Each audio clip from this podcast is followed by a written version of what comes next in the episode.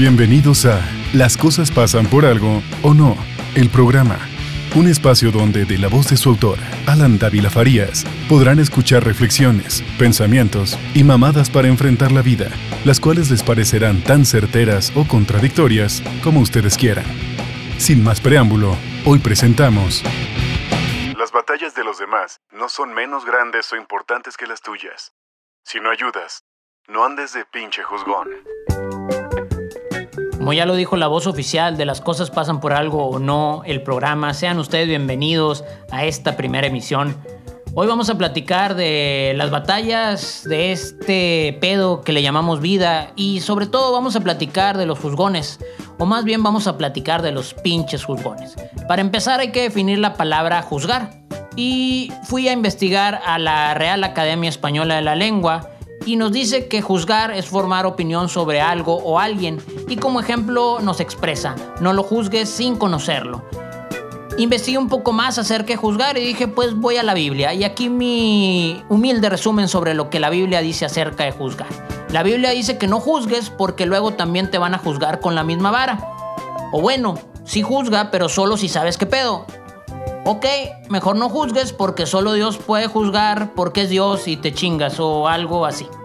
No está mal juzgar porque juzgar es una repercusión de pensar nuestro entorno e involucrarnos en él. El pedo es cuando se convierte en una crítica basada en la persona, hecha de forma desmedida, carente de sustento y que muchas veces es única y sencillamente por cagar el palo. En México al que cae en esto se le llama un juzgón o en realidad se le llama un pinche juzgón. El Diccionario del Español de México define la palabra juzgón como una persona que se dedica a husmear en la vida de los demás y cita como ejemplo el siguiente. Ahí estaba Doña Chucha de Juzgona mientras Pepita y Pancho se besaban en el zaguán. Hermoso caso cargado de emoción, conflicto y romance que describe perfectamente como todos, unos más que otros, somos Doña Chucha. Pero, ¿qué pedo frente a las críticas de los juzgones y cómo deberíamos reaccionar? Voy a citar al maestro Rick Sánchez C137, quien entre una aventura y otra, en conversación con su nieto Mortimer Smith, expresa lo siguiente. Como sabes, Morty, muchos enemigos en el multiverso consideran que mi genialidad es una amenaza. Donde sea que haya gente con cabezas metidas en el culo, alguien tiene algo en contra de tu abuelo. Y muchas versiones de mí en distintas líneas del tiempo tuvieron el mismo problema. Según el maestro Sánchez, debemos ser conscientes que juzgones siempre va a haber. Y esa aceptación de la realidad debe traer aparejada otra aceptación que es donde entiendas que las críticas no son tu pedo, sino del pinche juzgón, y a ti te debería valer dos kilos de moji de berenjena. Por su parte, María Olvido Garajova, a.k.a. Alaska, de Alaska Dinarama, expresó con gran maestría lo siguiente con respecto a juzgar. La gente me señala, me apuntan con el dedo, susurra mis espaldas y a mí me importa un bledo. ¿Qué más me da si soy distinta a ellos? No soy de nadie, no tengo dueño. Y más adelante remata magistralmente con ¿a quién le importa lo que yo haga? ¿A quién le importa lo que yo diga? Yo soy así y así seguiré, nunca cambiaré. Básicamente, lo que nos quiere decir Alaska es un elegante váyanse a la verga, yo seguiré en lo mío. Deberíamos adoptar más la actitud de Alaska. También Alejandro González Trujillo inmortalizó su consigna al respecto de juzgar en voz de José Fernando Emilio Olvera Sierra. Ellos son Alex y Fer de Maná. Ellos hablan de juzgar, pero la diferencia es que se dirigen puntualmente quienes los están juzgando al expresar lo siguiente. Critican todo lo que ven en mí, inventan chismes que no son ciertos. Con quién hablo, con quién salgo, con quién ando. ¿Qué te importa? Es mi vida. Si yo no le hago daño a nadie, ¿quién eres tú para decirme cómo vivir? ¿Quién eres tú? Esta forma de enfrentar las críticas con cuestionamientos directos ha sido retomada por pensadores contemporáneos, como el caso de Benito Antonio Martínez Ocasio, a.k.a. Bad Bunny, quien en su obra Caro manifiesta esto. ¿Qué carajo te importa? ¿Qué carajo te importa a ti? Ey, ¿cómo soy yo? Ey, ¿qué digo yo? Ey, ¿qué hago yo? ¿Qué carajo te importa a ti? Vive tu vida, yo vivo la mía. Criticar sin dar ejemplo, qué jodida manía por solo ser yo y no como se suponía hasta que nos dé pulmonía. Y aquel se encojonó porque no contesté. Sorry, no quiero hablar con usted. Yo tengo la salsa, también el ballet. De alguna manera, Benito Antonio abraza la bandera de la paz y se disculpa por no contestarle a sus adversarios, evitando así entrar en conflicto. Y él fundamenta esto en que no tiene por qué entrar en discusión ya que cuenta con la autoridad necesaria para ejecutar sus actos, sean cuales sean sus actos, y esto lo manifiesta al decir que tiene la salsa y también el ballet. Otra forma de afrontar las críticas de los juzgones es la que pone en la mesa Eduardo Dávalos de Luna, a.k.a. Babo del Cártel, cuando en su obra Me alegro de su odio nos dice: Los huevos secos. Critican mis obras por el contenido, que le valga verga si me fumo un puto kilo. Total, nada les pido, yo ando tras lo mío. Nada de lo que digan va a cambiar lo que yo digo. Tú sigues jodido y andas bien ardido. Todos tus comentarios te caben en el fundillo. Hablas por el culo, por eso la cagas. Nunca nos das la cara al chile que eres de agua. La boca te la enjuagas con un litro de mecos. De tanto que mamas nos dejas los huevos secos, expresó el maestro. En este texto, Dávalos de Luna externa dos, dos, posturas ante sus críticos. En primera instancia, que tiene sus objetivos muy bien trazados y por lo tanto las críticas se la pelan. Y el segundo camino que toma es el de la confrontación directa por medio de la desacreditación a la persona, es decir, un argumento ad hominem. En un argumento ad hominem se da por sentada la falsedad de una afirmación tomando como argumento quién es el emisor de esta. Esta usanza es muy común en el mundo del rap y yo creo que no muy recomendable si no eres rapero y menos si no tienes un crew de gente mamada y tatuada que te respalde. En una entrevista que le hicieron al cantante Drake sobre la gente que lo critica, mencionó lo siguiente. Habrá días en los que entre en una arena y la gente me ovacionará. Y habrá días en que entre en una arena y la gente me abuche. Pero todo me suena igual porque todo es ruido y me hacen saber que soy relevante. Mucha gente en redes sociales adopta esta actitud escrita por Drake. El pedo es que no son Drake para andar declarando que todos están en su contra, porque muchas veces pues es más alucine y ganas de ser la víctima. Y la neta, a la mayoría de las personas no le interesan tus declaraciones sobre tus detractores, ya sean reales o imaginarios. Así que mejor si se diera el caso que en realidad recibes críticas infundadas, pues nada más haz lo tuyo y siempre recuerda que si te critican, el pedo es de ellos, de los pinches juzgones, no tuyo, y de preferencia sin publicarlo. Quiero también presentarles un par de textos sobre enfrentar las batallas que te pone este cotorreo llamado vida. El primero es del antes citado Rick Sánchez C137, nuevamente platicando con su nieto Mortimer Smith. Primero Morty le dice, Veo este lugar y comienzo a sentir ansiedad sobre todo esto. A lo que Rick le contesta, está bien, tranquilo Morty, escúchame. Sé que nuevas situaciones pueden ser intimidantes. Las ves y asustan porque son diferentes, pero si las encaras y vas hacia ellas como un toro, maduras. Rick Sánchez, C137, el hombre más inteligente del universo, haciendo uso de esa inteligencia, lo dice muy claro. Los desafíos que te pone la vida te van a mover, te van a incomodar, pero el cotorreo es que debes enfrentarlos para tener más oportunidad de salir adelante. Y si sales adelante, incluso tal vez puedes hasta salir convertido en una mejor persona. Por su parte, mi abuelito honoris causa, José Mujica, dice esto. Este mundo está loco. Lo imposible cuesta un poco más. Y derrotados son solo aquellos que bajan los brazos y se entregan. La vida te puede dar mil tropezones en todos los órdenes. En el amor, en el trabajo, en la aventura de lo que estás pensando, en los sueños que piensas concretar. Pero una y mil veces estás hecho con fuerza para volverte a levantar y volver a empezar. Porque lo importante es el camino. Como bien lo dice el Pepe, hay que centrarnos en el paso que estamos dando, no tratar de ver muy lejos hacia adelante, ni tampoco estar a cada rato volteando hacia atrás a ver qué pasó. enfocarnos en el ahora, enfocarnos en el camino, enfocarnos en ese paso. Cuando no la paso tan bien, suelo decirme a mí mismo que aquí nadie se raja. Yo creo que eso es enfocarse en el camino y en el paso que estamos dando. Si nos enfocamos en el presente, vamos a ir acumulando armas para poder enfrentar de mejor forma la batalla y tener mayor posibilidad de triunfar. Y si no triunfamos, también vamos a tener mayor posibilidad de al menos no salir tan madreados. Y en una de esas, que al final te la pele. Quiero presentarles un intercambio de audios que hice con mi amiga Andy Chávez de Moore.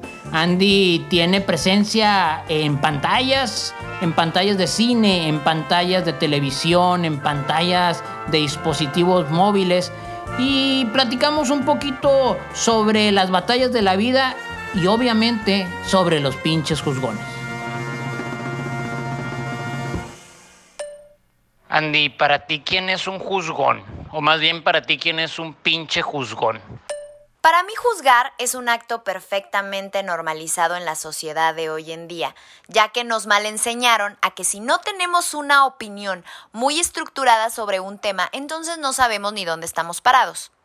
No es el juzgar lo que nos hace malas personas, es lo que hacemos con estos juicios los que terminan por definir la persona que vamos a ser.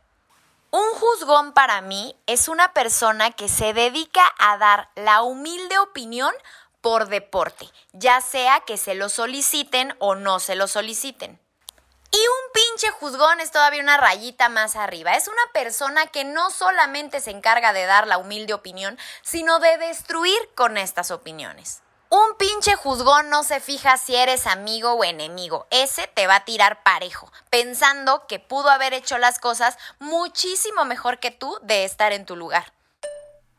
Oye Andy, ¿y qué haces cuando en tu camino, porque seguramente te ha pasado o te pasa muy seguido se aparece un pinche juzgón, una pinche juzgona, juzgone. La personalidad que yo tengo se presta mucho para llamar la atención de los juzgones, ya que desde muy temprana edad yo decidí vivir sin filtros. Pero el que las otras personas me dirijan sus críticas no quiere decir que yo tengo que recibirlas y eso me quedó claro desde, uff, hace años. Te quiero preguntar, Andy, sobre las batallas que enfrentamos en la vida, las grandes, las pequeñas, de todo tipo. ¿Qué haces tú para enfrentar tus batallas? O sea, me puedes decir, y es válido y lo acepto, que, que le encargas, le encomiendas todo al universo o que decretas que te vaya bien y mames así, perfecto. Si esa es la respuesta, está bien chido. Pero yo quisiera que me dijeras en cosas concretas cómo enfrentas una batalla, qué haces, qué acción concreta, exacta te ayuda para enfrentar las batallas que este pedo llamado vida nos pone. ¿Qué hago yo ante las batallas de la vida? Bueno, para empezar, la percepción que yo tengo de la vida es ya de por sí la de un juego, la de que estamos aquí precisamente para librar esas batallas y para salir lo mejor parados posible, para aprender cosas, porque al final del día yo creo que esto es una preparación para algo, esto es un nivel, esta vida me está preparando y me está dando herramientas para el siguiente nivel como si fuera un videojuego. Entonces yo no me tomo tan en serio ni tan personal los problemas que puedo llegar a tener. Es como, bueno, pues ni pedo, no me puedo poner a llorar más de cinco minutos porque estoy perdiendo tiempo valioso que seguramente voy a tener que ocupar más adelante para hacer cualquier otra cosa de mi interés. Entonces ya de por sí esta forma que tengo de ver la vida no me permite sumirme mucho tiempo ni en el dolor, ni en la tristeza, ni enfocarme en sentimientos que yo considero que no me llevan a dar el próximo paso. Específicamente, yo sí hago ciertas cosas. Número uno, es procurar rodearme de la gente correcta. Si yo estoy escuchando las voces correctas, la música correcta, viendo las películas adecuadas que me ponen en una buena vibra, es muy difícil que mi mente se vaya a lugares catastróficos. Me encargo siempre de tener a la mano a personas que yo considero son claves para yo poder librar esas batallas de una forma exitosa. Numerólogos, eh, tarotistas, terapeutas eh, con enfoques un poco más ortodoxos, personas en el mundo de lo espiritual, personas en el mundo de la ciencia. Ahora sí que yo agarro mis fichas clave para tener todas las perspectivas y desde esas perspectivas poder construir la mía propia y decir, ok, ya sé cómo le voy a dar en la madre a este problema. Y otra cosa muy importante para mí es encargarme de yo dar el 100%. Si yo doy el 100%, eso le da paz y tranquilidad a mi alma de saber que hice lo mejor que pude y desde el amor y no desde el miedo. Yo ya sé que el resto de ese problema le corresponde a la alineación planetaria y al universo y yo sé que al menos en mí ya no quedó el, poder haber hecho que las cosas salieran mejor. Me gusta mucho esto que dices de la vida como un juego. A mí también me gusta mucho verla así. Incluso uno de mis cuentos favoritos de Julio Cortázar se llama Manuscrito hallado en un bolsillo. Y en ese cuento el personaje principal hace un juego en el metro de París, un juego basado en el azar. Está muy chido. Y también Andrés Calamaro en la canción Paloma dice Vivir así no es vivir esperando y esperando, porque vivir es jugar y yo quiero seguir jugando. Entonces yo también a veces pienso mucho que este cotorreo se trata de seguir jugando. Andy, muchas gracias por compartir conmigo. Te deseo que si traes por ahí una batalla, pues salgas triunfal de ella. Y si no sales triunfal, porque también es una posibilidad, salgas lo menos madreada posible y aprendiendo algo. Te mando un abrazo grande. Chao. Yo no tengo forma de saber si vas a poder librar la batalla en la que estás em, eh, enfrentando en este momento. Yo no tengo forma de saber si tu batalla es grande o pequeña. Incluso como dice la frase, pues a mí qué chingados. No, tú debes de saber si la batalla es grande o pequeña. Pero te quiero decir que cuando estamos haciendo algo, decimos cuando no nos sale ese algo que estamos batallando. Estoy haciendo esto, pero estoy batallando. Y aquí lo que debemos rescatar es que estamos haciendo algo para librar esa batalla. Estamos batallando, trae consigo una acción. Y yo quiero desearles que sigan en ese pedo, sigan en una acción, sigan ejecutando una acción, sigan batallando. Batallar no es malo, batallar quiere decir que estamos haciendo algo por salir adelante o por resultar menos madreados o incluso por ganar esa batalla. Hay que darle hacia adelante con lo que traigamos. Hay que jugar este pedo con lo que tengamos. Y eso te va a dar una mayor posibilidad, como te decía antes, de que salgas menos madreado y que tal vez hasta te la pele y aprendas algo. Quiero también decirles que deberíamos ser más humanos y más empáticos. Deberíamos de ayudar más a las personas y ser menos pinches juzgones.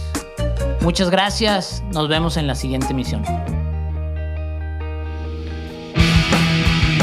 Señoras y señores, hemos llegado al final de nuestra emisión de hoy. Esperamos haya sido de su agrado. Nos despedimos de ustedes hasta nuestra siguiente carta de ajuste, deseándoles, como dice el autor, que estén lo más pinche feliz posible.